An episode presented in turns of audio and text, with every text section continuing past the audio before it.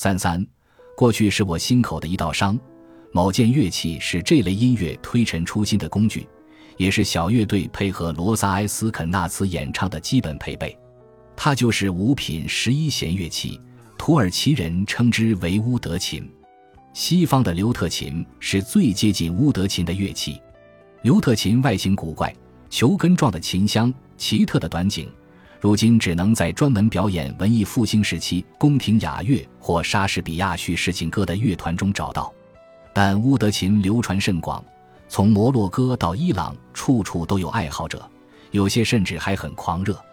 孩子们要上乌德琴课，老人们退休后也会捡起它作为消遣。连流行明星也竞相与知名的乌德琴乐师合作，请他们参与录音。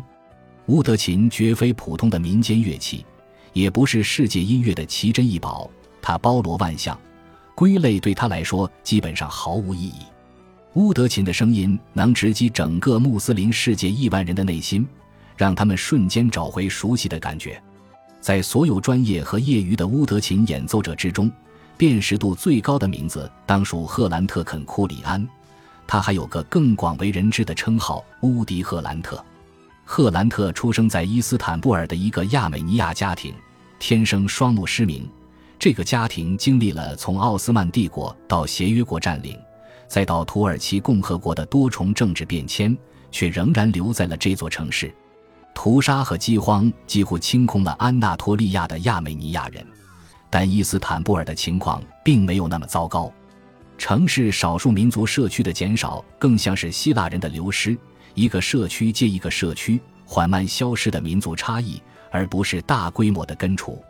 亚美尼亚族长，亚美尼亚使徒教的几大领袖之一，仍然留在马尔马拉海沿岸的库姆卡帕区，其他亚美尼亚宗教团体的长老也在不断证明他们对国家的忠诚，从而寻求庇护教众的方法。一九三三年，奥地利作家弗朗茨维尔福的著名小说《穆斯达的四十天》出版，描写了亚美尼亚种族灭绝期间的故事。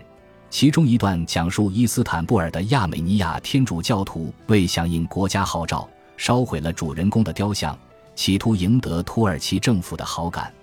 事实上，即使在重视土耳其民族性的政治体制内，亚美尼亚人仍然有生存空间。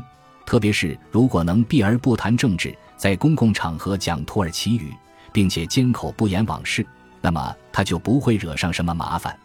人们对赫兰特的早期生活知之甚少。二十世纪二十年代，他走进大众视野时，已经是城里最受欢迎的乌德琴乐师之一。他惊人的创新弹法突破了这件乐器的极限。他可以模仿小提琴家同时演奏双音或拨动两根弓弦。他左右两手都可以拨弦，而且还能像吉他手一样利用拨子的两面。随着他右手的上弹下拨，音符就这样在琴弦上荡漾开来。虽然用这个理由来解释他的名望有点牵强，但确实极少有人想到以这样的方式来演奏乌德琴。而且赫兰特每次去佩拉大街，沿途总能听到爵士吉他手和小提琴手自由风格的演奏。所以他会运用这些技术也并非偶然。爵士乐依靠即兴创作，这也是为什么爵士乐不仅被认为是音乐形式，而且被描述成道德体系。爵士乐要求演奏者真正倾听伙伴的声音，勇敢地站出来表达自己想说的话，并且沉着地知道何时该停止。爵士乐既要求精湛的技巧，也需要谦逊的态度。这一切让赫兰特这样的音乐家大开眼界，因为在他们原本的声音世界里，这些优点是分开的。歌手享有盛誉的原因，可能是他对声音的灵活操控，或是能记住一长串的音乐旋律，比如著名的哈菲兹能配合优美的旋律背诵整本《古兰经》。然而，土耳其的古典音乐通常是齐声合奏，多种乐器的曲调一致，所有人始终同时演奏。赫兰特吸收了土耳其音乐传统的精华，并且融合了两次世界大战之间他在伊斯坦布尔学会的不同的音乐风格和技巧。赫兰特是本土的即兴创作大师，他回旋且几乎失控的音乐被叫做塔克西姆。即兴音乐是一次性的，只能凭借稍纵即逝的灵感和胆量现场完成。一首好的塔克西姆永远无法逐个音符的复制，因为即使技艺娴熟的乐器演奏家也很难重现完全相同的音调起伏或精准无误的琴弦轻抚。不过，一次糟糕的演奏倒是可以断送乐师的前程，而塔克西姆这种器乐演奏永远存在失败的风险。这就是为什么聆听赫兰特的演奏既激动又紧张。他的手上下翻飞，沿着乌德琴的琴颈弹上去，再顺着琴背弹下来。他砰砰作响的拨动下弦，找到稳定的低音线，同时如瀑布倾泻般在上弦弹出一连串的高音。他在伊斯坦布尔的乌德琴乐师中并非无可匹敌，但是没有人能发展出赫兰特享誉国际的这种演奏形式。他经常出国巡演。第二次世界大战之后。还在纽约把自己的一些作品录制成了唱片。赫兰特与罗萨埃斯肯纳兹一样，也是通晓多种语言的艺术家，可以自如地使用土耳其语创作歌曲。他不时出现在佩拉区的夜总会，直到二十世纪七十年代末他过世。在这个世界上，一名讲希腊语的犹太人唱出了希腊移民的心声；一位失明的亚美尼亚人彻底改变了土耳其、阿拉伯。波斯地区自认为是本土乐器的演奏，这些事情都没什么稀奇。相比民族主义者想要的世界，人们总在莫名其妙的一头扎进更加混乱的生活，而这一事实正是艺术天才汲取养料的源泉。然而，这个时代真正新鲜的不只是涌现了多少知名的艺术家，而是特定类型艺术家的出现。这位穆斯林女性摘下了遮盖发丝和脸庞的面纱，在掏了钱的男女观众面前表演。第一次世界大战结束，虽说穆斯林女性已经可以进入戏剧学校学习，但是1921年出台的城市条例仍然禁止她们登台。直至八年后，第一位穆斯林女演员阿菲弗贾莱代替一名逃离土耳其的亚美尼亚女演员参演了一出舞台剧。这次破例推开了新世界的大门。此后，土耳其的穆斯林女性陆续走上舞台，开创他们独有的表演风格，从古典音乐到卡巴莱歌舞，融合了少数民族艺术家或外国巡演剧团的多种艺术形式。本土歌手争先恐后的消化吸收国际音乐风格，把舶来品变成具有土耳其特色的曲式。色扬就是将探戈舞曲本土化的第一人。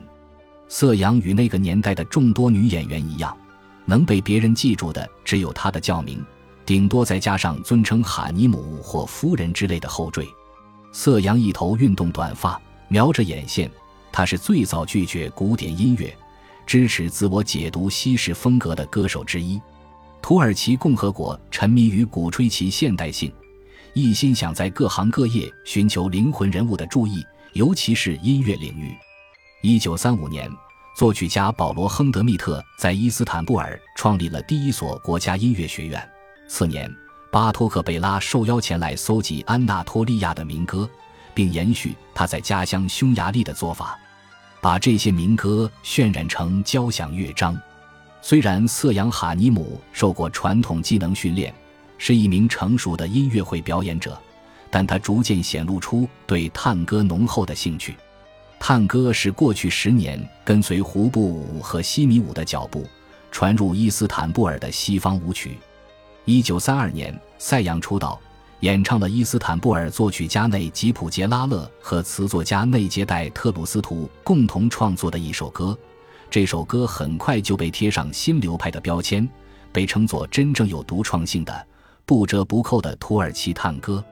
这首歌有个夸张的歌名：“过去是我心口的一道伤。”而且歌词就像是纯粹的情节剧。我太过因爱受苦，我因这份爱生活颠覆。我知道这份爱的代价是青春不复。终于我堕落，沉溺在他眼里荡漾的绿波。我的真心化作荒芜。但是通过赛样的演绎，这首歌变得更有韵味。单纯悲切的回忆仿佛浸透了失落和遗憾。他唱至每段歌词的结尾，都会用微颤的假音轻快的上扬，就像是伸出的手臂先悬停在高处，然后再向下滑进副歌。过去是我心口的一道伤，我的命运比我的头发还要暗淡无光。想起这些事，我不时哭泣，这就是我悲伤的回忆。钢琴为歌曲提供了和弦和节奏，同时小提琴重复着它的声线，还有多名乐手单调的合奏，是在向古典传统致敬。这种衍生的音乐类型，当然更应归功于布宜诺斯艾利斯，而不是伊斯坦布尔。不过，旋律和歌词才是造成轰动的直接原因。过去是我心口的一道伤。是赛扬的成名曲，也是他的经典之作。在一首短短三分钟的歌曲里，他明确表达了一组熟悉的感觉：你的过去和你如影相随，你即便没有改变自身状况，也可以改变你的家园。有些旅程永远无法真正结束，因为过去是我心口的一道伤，本质上是舞曲。所以，色扬不仅要凭借精湛的歌唱技艺，帮助听众在歌声里找回往昔的感觉。同时还要让他们看见过去的故事在眼前展开，互相纠缠的一男一女先在某处短暂停留，然后彼此推拉到新的地方。舞池上方漂浮着他们的回忆。本集播放完毕，感谢您的收听，喜欢请订阅加关注，主页有更多精彩内容。